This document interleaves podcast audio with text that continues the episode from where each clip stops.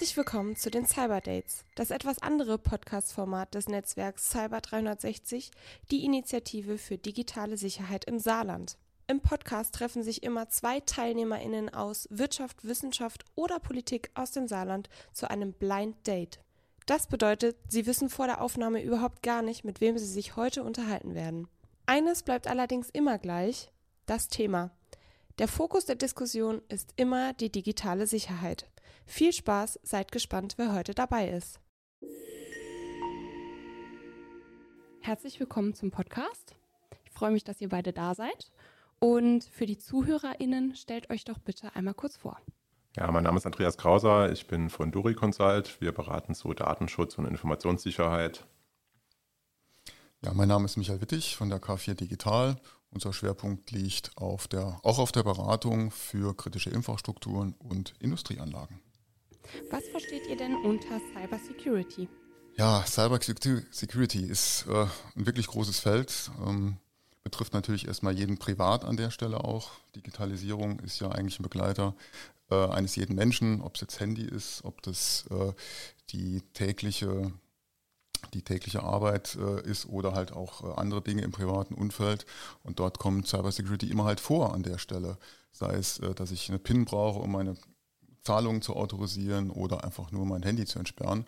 Also ist ein, äh, ein, äh, ein Element, was uns alle immer wieder begegnet und auch immer mehr einen tieferen Raum einnimmt, weil natürlich die Anforderungen auch immer größer werden an den Bereich Cybersecurity, um halt entsprechende Maßnahmen dagegen, gegen Angriffe oder unautorisierte Handlungen zu finden. Cyber Security oder insbesondere alles, was wir mit dem Begriff Cyber verbinden, das ist in den letzten Jahren eigentlich so aufgekommen. Wenn ich den Begriff Cyber höre, denke ich immer erst für mich mal zurück in die Mitte der 80er, an Cyberspace, an Cyberpunk als äh, äh, Science-Fiction-Literatur, an Neuromancer, also an William Gibson, der, der dieses Genre eigentlich mitbegründet hat.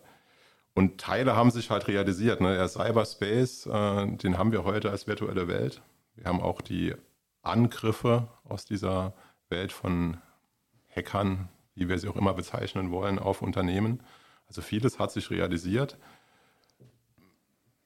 Für mich ist das ein, sag mal, ein Bereich, der jetzt eigentlich schwer abzugrenzen ist von der Informationssicherheit. Viele Sachen decken sich. Ähm, für mich im Verständnis ist das eigentlich das, äh, der Bereich, wo wir in der Wahrnehmung eigentlich auch die Leute sensibilisieren wollen zu Angriffen, die von außen auf die Unternehmen kommen ähm, und ähm, das Ziel haben, sag mal, Lösegeld zu erpressen, äh, Infrastruktur zu beschädigen, zu verschlüsseln.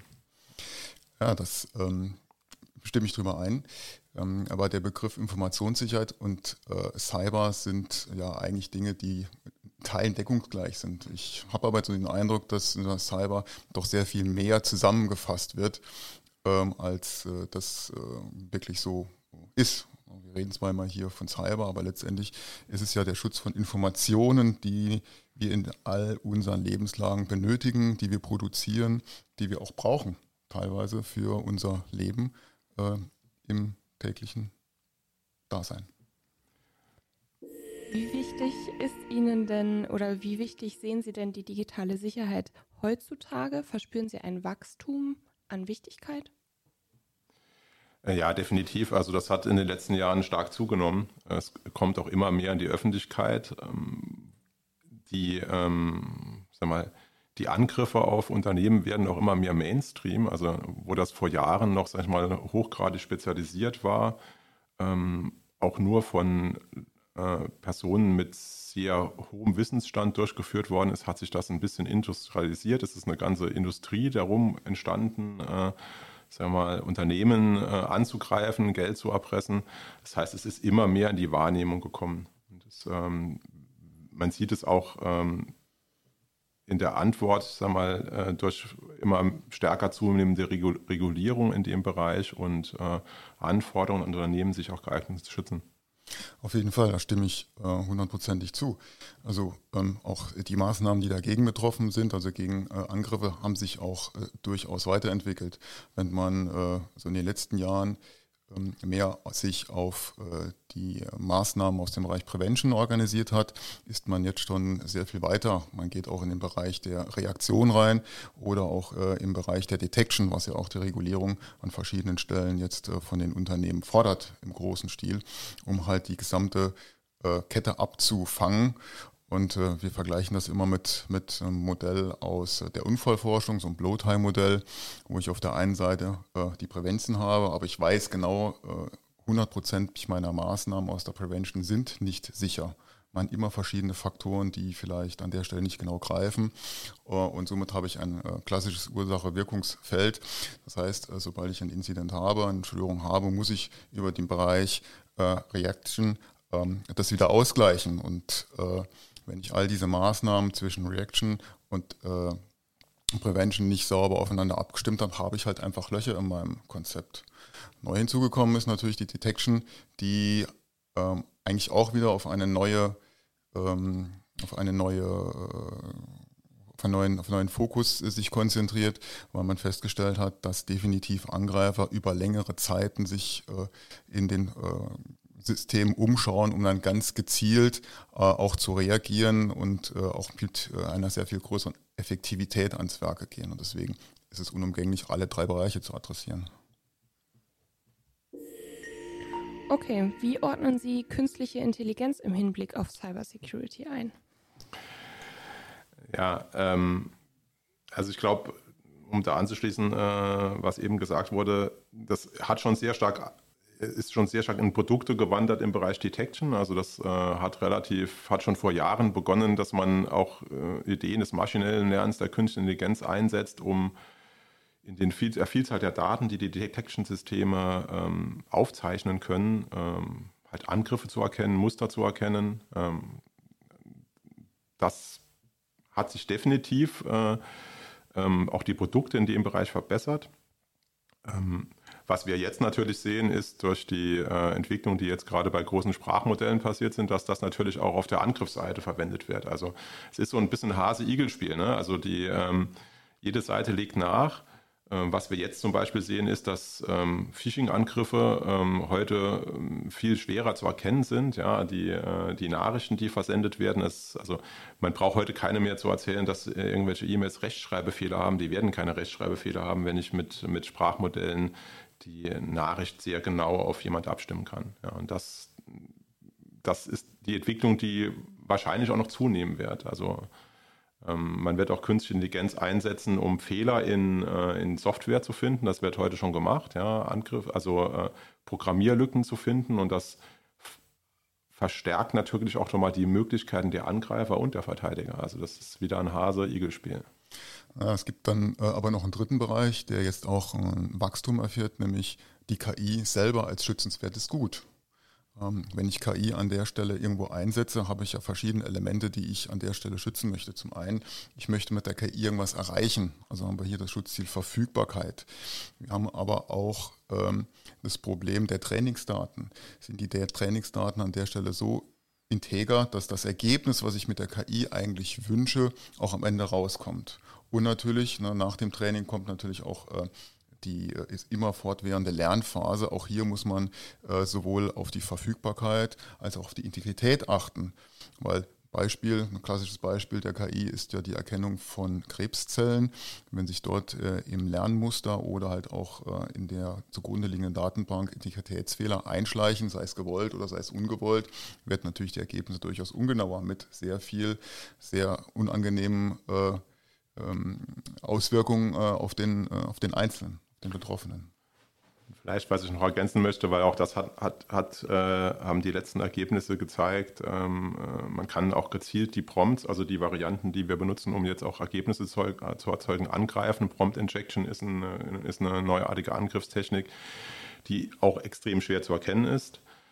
Ähm, weil das Sprachmodell halt Turing vollständig ist, was wir verwenden. Das heißt, ähm, hier kann man äh, sich auch schwer auf die Ergebnisse verlassen, weil wenn wir das automatisieren, werden wir eigentlich sicherstellen müssen, dass diese Form der Angriffe nicht funktionieren und die sind zurzeit halt sehr schwer zu erkennen. Auf jeden Fall. Faktor Mensch oder Faktor Maschine, was ist dann das größere Risiko? Also wenn ich das gerade, das bekannte Beispiel auch nochmal äh, aufgreifen mache, also grundsätzlich sind ja äh, alle Systeme, die wir in irgendeiner Art und Weise bedienen, äh, mit einer gewissen, mit einem gewissen Abstand zu betrachten. Ähm, wenn ich jetzt das besagte KI-Modell wieder nehme und ich mich 100% darauf verlasse, dass das, was da innen rauskommt, auch wahr ist, habe ich natürlich an der Stelle auch schon mal einen grundlegenden Denkfehler weil man muss halt auch verstehen, was hinten dran ist. Und das Verständnis ist das, was auch aus meiner Wahrnehmung und äh, das sagen auch viele ähm, Statistiken und auch Gefährdungskataloge, die regelmäßig aktualisiert werden, dass äh, der Faktor Mensch äh, relativ weit oben in der Liste der Bedrohung steht. Und da muss man an der Stelle auch einfach angreifen. Denn so nach unserem Dafürsprechen sind die Faktoren Mensch, Technik, Organisation und Prozess eigentlich eine Einheit. Und immer wie bei dem Blowtime-Modell sind, ist hier an der Stelle irgendwo eine Lücke, müssen die anderen drei Elemente auffangen. Und da sehe ich halt auch die größte Herausforderung. Da stimme ich völlig zu. Ähm, wir hören zwar immer wieder von Sicherheitslücken in technischen Systemen, Sicherheitslücken in Software, aber wir müssen halt auch verstehen, dass diese Systeme von Menschen entworfen worden sind. Also noch wird die Software überwiegend äh, von Menschen selbst programmiert und die Fehler sind in diesem Prozess entstanden. Das heißt, der Faktor Mensch ist heute immer noch der entscheidende Faktor, der die meisten, äh, das Wort Probleme ist falsch, aber die meisten Schwachstellen produzieren kann speziell im OT-Bereich. Wie schaut es da aus? Also vergleichbar mit dem äh, IT-Modellen ist es ganz ehrlich, wir haben halt ähm, natürlich den Faktor Mensch. Der ist identisch, nahezu identisch. Die Technik, die eingesetzt wird, ist durchaus eine etwas andere. Wir haben hier andere Entwicklungszyklen. Wir haben hier Systeme, die äh, durchaus 10 bis 20 Jahre im Betrieb sind. Dort gibt es äh, ganz viele Restriktionen hinsichtlich äh, des Austauschs, weil die äh, natürlich auch von ihrer Funktionalität her in Prozesse eingebunden sind, wo ich nicht einfach irgendwo einen Knopf drücken kann und den Prozess beenden kann. Schauen wir uns das mit der Energieversorgung an. Ähm, wenn ich da irgendwelche Systeme ausschalte, ist halt der Strom weg. Ähm, und auch Systeme, die halt nicht, nicht mehr unterstützt werden von den Herstellern. Und äh, so ist die Herausforderung auf der technischen Ebene, diese zu schützen, eine andere. Um, und äh, die Mittel und die Werkzeuge, die dort eingesetzt werden, sind halt dann auch schon sehr speziell. Da muss man schon ein bisschen Erfahrung mitbringen, um sowohl die Technik zu verstehen, der hinten dran ist, aber auch den Verfahrensprozess an der Stelle.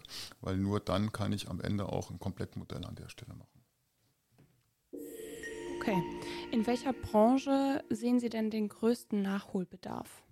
Ich würde das gar nicht an der Branche festmachen unbedingt. Ähm, was halt sehr augenscheinlich ist, das ist ein großes Ressourcenproblem, äh, auch ein Wissensproblem. Ich sehe insbesondere im Mittelstand die Problematik, dass einfach äh, das Know-how oft nicht vorhanden ist, um ähm, bestehende Standards oder auch bestehende Techniken geeignet zu implementieren. Ähm, wir haben im, insbesondere im, äh, im Bereich der Arbeitskräfte ein äh, verstärkten Mangel nach Spezialisten im Bereich Informationssicherheit, die auch geeignet die Unternehmen unterstützen können.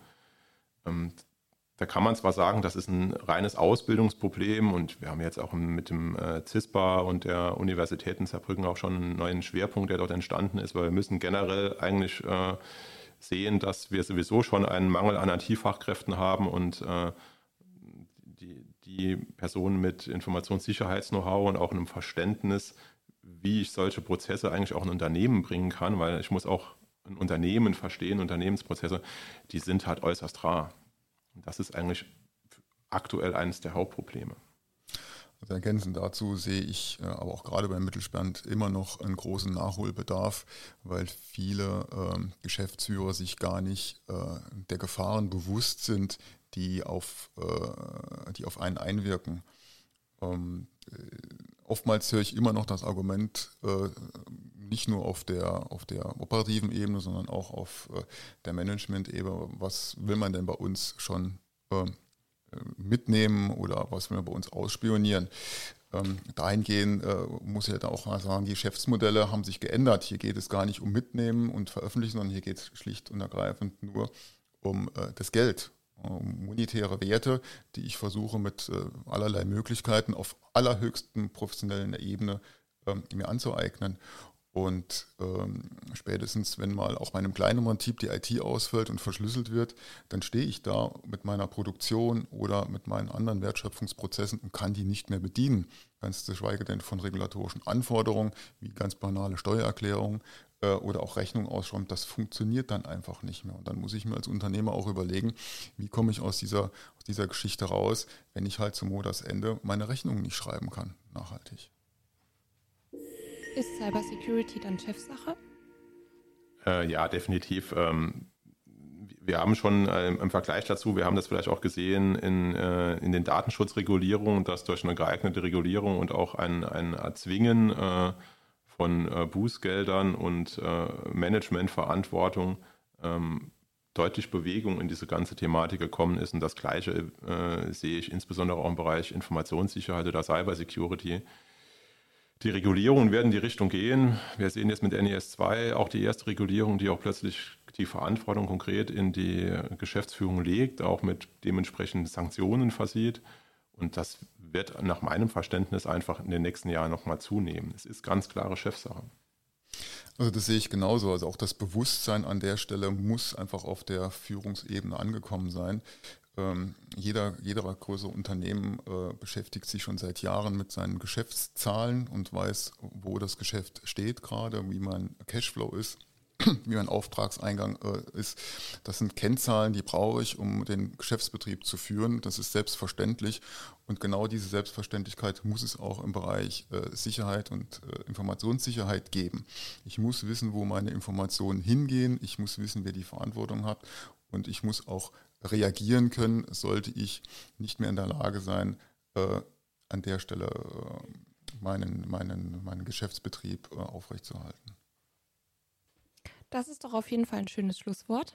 Dann kommen wir zur letzten Frage. Worauf freut ihr euch am Cyber Security Day am meisten?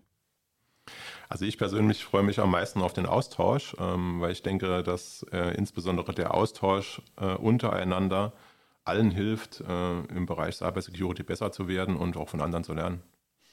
Also geht es mir ganz ehrlich, ähm, ich finde es immer eine klasse Möglichkeit. Jeder legt so seine Expertisen, seine Kenntnisse, Erfahrungen auf den Tisch. Man guckt sich das an und man kommt am Ende wieder ein Stück erfahrener und äh, neugieriger aus dem Thema raus. Sehr schön, dann würde ich sagen, auf jeden Fall die Tickets sichern und dann sehen wir uns am 20.10. Vielen, Vielen Dank. Danke.